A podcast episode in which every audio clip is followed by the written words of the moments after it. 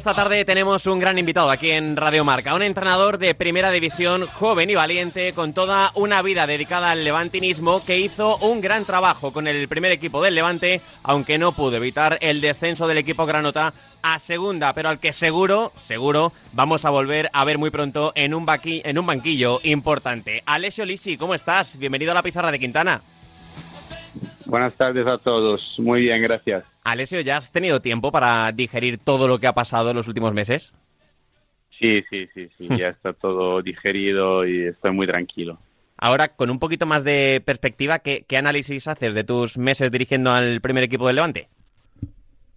Hago un análisis buena, buena por números, buena porque he hecho todo lo que he podido, pero bueno, se queda ese, esa tristeza de, no haber podido lograr la salvación, que era lo, más importante. En el comunicado de tu despedida, Alessio, hablabas de 23 días desafortunados en cuanto a las formas hacia tu persona. ¿Qué pasó durante esas tres semanas, Alessio? ¿Cuál era la situación?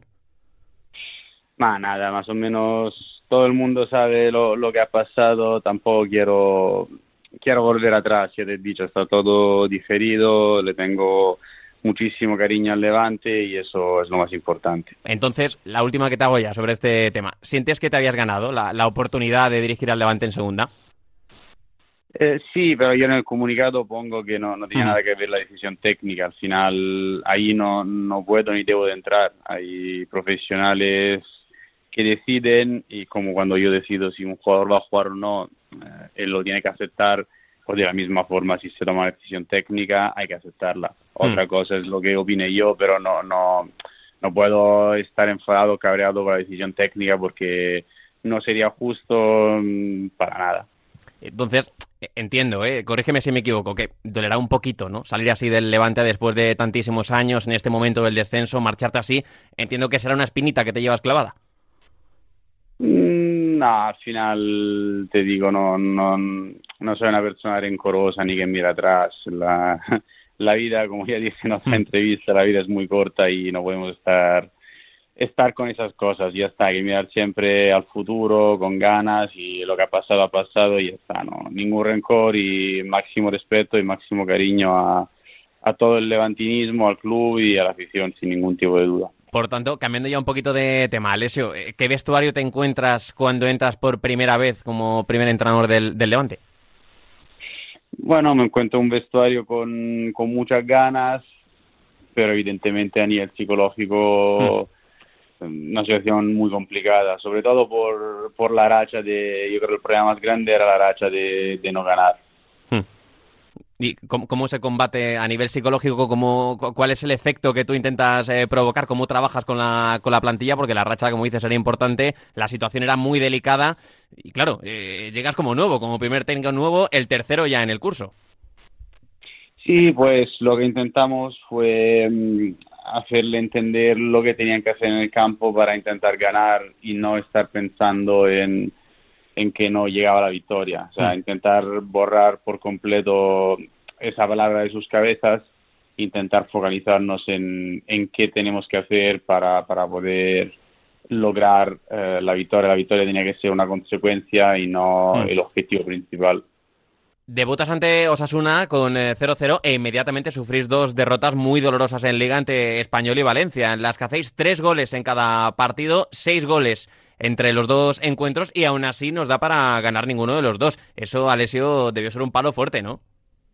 Sí, sí, eso fue, fue muy duro porque además hubieron momentos del partido donde pudimos sentenciar ambos partidos con mucha tranquilidad porque mm, por muchísimos tramos del partido fuimos muy superiores a nuestros rivales pero ahí, pues lo dije ya, entró el factor psicológico y justo como fallas en ambos partidos al, en, tuvimos la oportunidad de sentenciar el partido en la siguiente jugada, pues eh, casi nos encontramos detrás en el marcador en, menos de 10 minutos. Entonces fueron palos gordos porque veíamos que estábamos haciendo las cosas muy bien, merecíamos mucho más, pero no llegaban las cosas y ya la situación de clasificación era muy, muy, muy, muy, muy difícil. Hmm, yo, de hecho, recuerdo comentar aquí el partido ante el español en, en Radio Marca. Ofrecéis una muy buena versión en la primera parte, jugando realmente bien. Sin embargo, los errores en área propia volvieron a condenar al, equipo. Sí, sí, al final el dominio del área era un poco el, problema que, hmm. que teníamos, era el problema más grande que teníamos. ¿Y cómo se pueden corregir esas desatenciones, Alessio, los entrenamientos? Porque eran muchas veces errores que el equipo cometía no forzados, que, el rival tenía que hacer poquito y eh, algún defensa, algún centrocampista, quien fuese de la plantilla, quien fuese del equipo, acababa cometiendo un error que costaba muy caro. Sí, pero te digo, al final habían dos cosas, ¿no? Uno que era el factor psicológico, porque el equipo no jugaba con esa tranquilidad y cuando tú estás acostumbrado a encajar muchos goles Hmm. Entras al campo sabiendo, dice, ahora no, no, estás seguro cuando el rival tiene el balón, ¿no? Que es una, una, cosa muy importante en el fútbol. Y esta parcela, esta faceta del juego no, no la dominamos.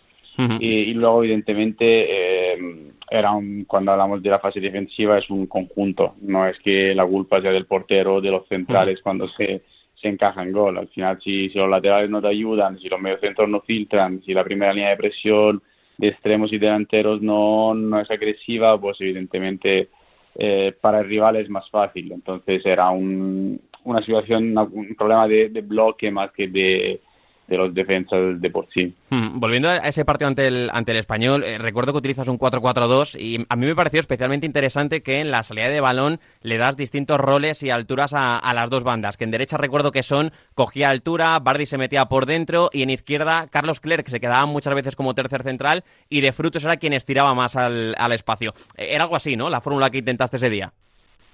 Sí, aquel día hicimos, hicimos esto porque ellos al final tenían a Aleix Vidal que mm, jugaba súper estirado hmm.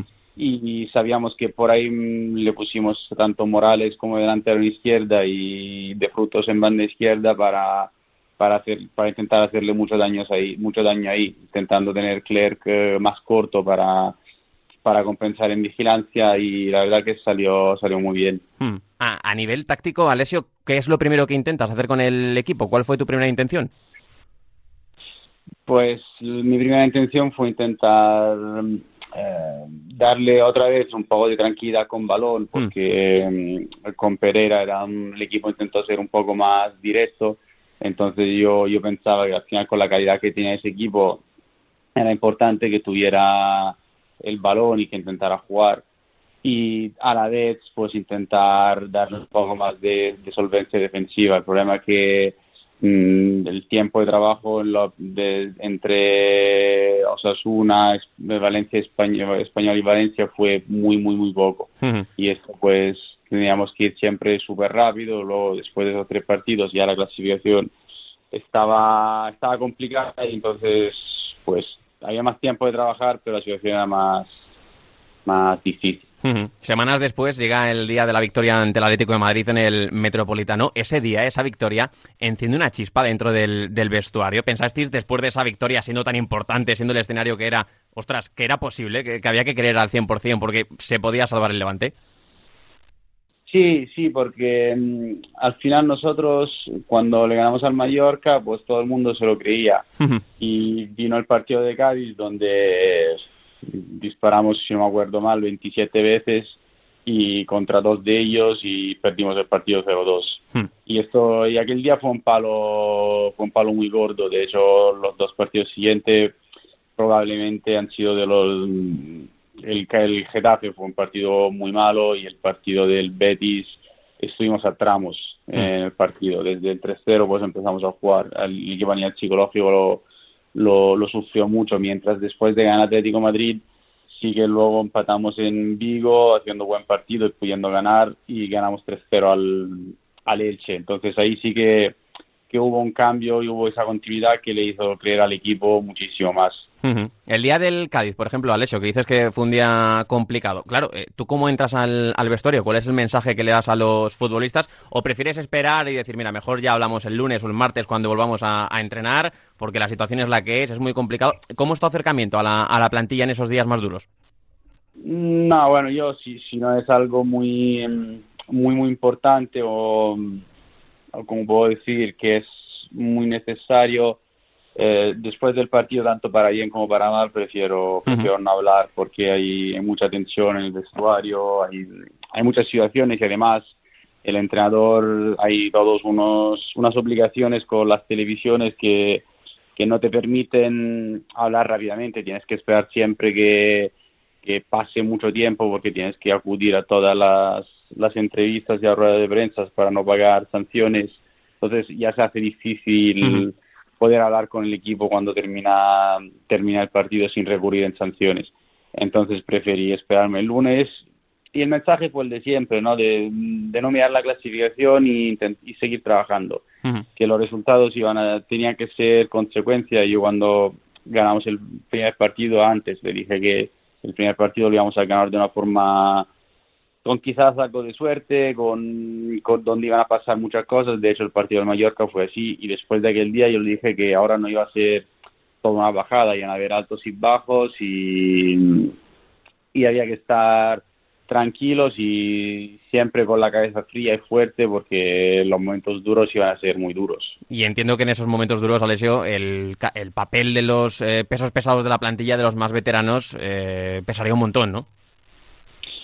Sí, sí, pero ya, ya le he dicho, yo creo que el, el vestuario es un vestuario mm, muy fuerte a nivel psicológico porque la, la situación de este año es, es extrema. Yo no, no sé cuántas veces en el fútbol se han vivido situaciones tan extremas, eh, más allá del récord de partidos sin ganar. Eh, ha sido todo muy complicado con, con situaciones de bajas por lesiones, por COVID, eh, muchas historias que han pasado, la clasificación, partidos absurdos que nos han ganado, partidos remontados en el último minuto. Entonces hacía falta muchísimo carácter y el equipo lo, lo ha demostrado tanto, pero tanto los pesos pesados como los, los jugadores que menos fuerza tienen en vestuario. Habéis tenido tardes y, noches muy complicadas, como tú ahora estás reconociendo, pero claro, entiendo que el día del Sevilla, con ese penalti fallado por Morales, uf, debió ser demoledor, ¿no? Para, para el equipo. Sí, el, el, penalti de Morales y el penalti de Royer contra el Barça. También, Evidentemente son, son puntos que si los miras ahora, pues igual son los cuatro puntos que nos han faltado, ¿no? Pero si analizamos el pasado, al final hay, hay muchísimos partidos donde hemos merecido más puntos. Si venimos la, la estadística de los goles esperados, la clasificación con los goles esperados es, es descomunalmente diferente a lo, a lo que ha sido. Pero al final las cosas pasan por algo y si ha ido así es, es porque tenía que ir así después de tantos partidos y si no nos hemos podido salvar después de una liga entera es porque no, no lo hemos merecido. Hmm. Alessio, tú que eres joven y, oye, eh, aquí en España agradecemos un montón que a Primera División llegue sangre fresca, gente con, con, buenas ideas y que quiera innovar. ¿Te fijas mucho en esto de los goles esperados, de las estadísticas, de la estadística avanzada y demás, o, o no? Sí, sí, sí, para mí es, es muy importante porque al final eh, hay cosas que en fútbol, la mayoría de las cosas en el fútbol, pues o las, vemos, las, analizamos a través de datos y estadísticas, big data, y me apoyo en todo eso, o acabamos siempre siendo algo subjetivo, ¿no? Donde yo puedo decir A, tú puedes decir B, el otro puede decir C. Y el dato de los expected goals al final es, es el que más eh, a lo largo del, de la liga es, lo, es el que más luego se asemeja a la, clasificación final. Entonces, si tú por y gol estás yendo bien, significa que estás haciendo las cosas bien. Porque de al revés, hay veces que tú igual no estás generando mucho, estás sacando puntos y este dato te dice, oye, que estás sacando puntos, pero cuidado porque no estás haciendo las cosas bien. Entonces, tienes siempre que, que guiarte más allá de lo que ves a nivel eh, personal de cuando te vuelves a ver el partido, luego apoyarse en los datos, porque para mí es muy importante porque es algo objetivo y inopinable que incuestionable, siempre evidentemente juntándolo con las sensaciones luego y con volver a ver el partido. el, el, descenso, ya la última que te hago del descenso del Levante, ¿dolió el doble por la forma en la que se certifica con esa goleada en el, en el Bernabéu? Eh, sí, dolió, pero luego, bueno, si vemos la clasificación, que al final la salvación estaba en 39, hmm. eh, vemos que ni con la victoria contra el, si ni hubiendo ganado contra el Real Madrid, nos hubiéramos salvado. Entonces, cuando termina la liga pues duele un poco menos. Sabíamos que aquel día era, era muy difícil porque teníamos que ganar y el Real Madrid era el último partido donde podía apretar de verdad antes de la final de Champions. De hecho, los últimos dos partidos mm, juegan otros jugadores, no, es lo mismo. Eh, aquel día fue el, digamos, la despedida de ellos de la liga y era el partido de preparación para Champions, el único. Y entonces tuvimos la mala suerte. Yo creo que el calendario no, no nos ha ayudado en ningún momento porque mm, siempre se dice que al final tienes que jugar contra todos, pero el momento en el cual pillas a cada equipo es, es muy diferente y siempre hemos pillado equipos que se estaban jugando algo y mm. esto ha sido, bueno, no hemos tenido un puntito de suerte con el calendario seguramente. Mm, el calendario influye, ¿eh? influye una, una barbaridad. ¿Y ahora qué, Alessio? ¿Cuál es el siguiente objetivo que te marcas a, nivel profesional? Nada, ahora mm, no, no se ha podido concretizar nada en el mercado a nivel de banquillo, entonces pues aprovecharé para para ver cuanto más entrenadores posibles en, en directo, ir a ver entrenamientos para, mm, para seguir formándome, porque al final en los últimos años no, no he podido porque nunca he parado y para mí es algo muy, importante porque además el fútbol va a una velocidad descomunal, siempre he podido, siempre he estado actualizando y viendo un montón de partidos cada fin de semana de, de todas las ligas europeas porque creo que era la única forma de, que, de la cual me podía formar bien y ahora pues tengo la opción de ir a ver entrenamientos también que, que, mm, es muy importante también y pues hasta que no vuelva a entrenar lo intentaré aprovechar este momento de parón a tope para, para hacer esto que no he podido hacer en los últimos años. Hmm, por tanto, el, objetivo que te marcas es estar lo mejor preparado posible para cuando llegue la oportunidad, ¿no? Sí, sí, en esta vida nunca dejamos de aprender y hay que esperar, pero no podemos esperar parados. Hay que seguir formándonos, evolucionando y tener siempre ideas nuevas porque nunca se sabe, nunca sabes lo que te vas a encontrar. Alessio, ya la última que, te hago. ¿Tienes alguna preferencia eh, en concreto de cara al futuro? ¿Te gustaría entrar en Italia o prefieres quedarte aquí en España?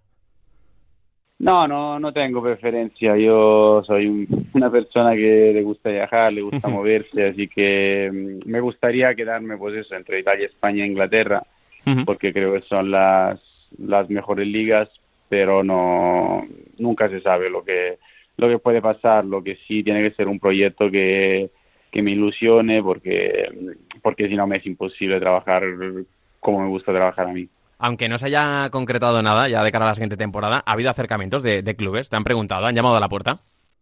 Sí, sí, sí. La verdad que el, mercado me ha sorprendido mucho. Más allá de que no se haya concretizado, ha sido un mercado muy bueno porque han habido muchas opciones y mm, he estado, he estado muy contento con el, con el mercado. Pues Alessio Lisi, ha sido un gustazo que te pases esta tarde por la pizarra de Quintana. Gracias por estar hoy con nosotros y mucha suerte de cara al futuro, que lo mejor está por llegar seguro. Muchas gracias a vosotros. Un saludo.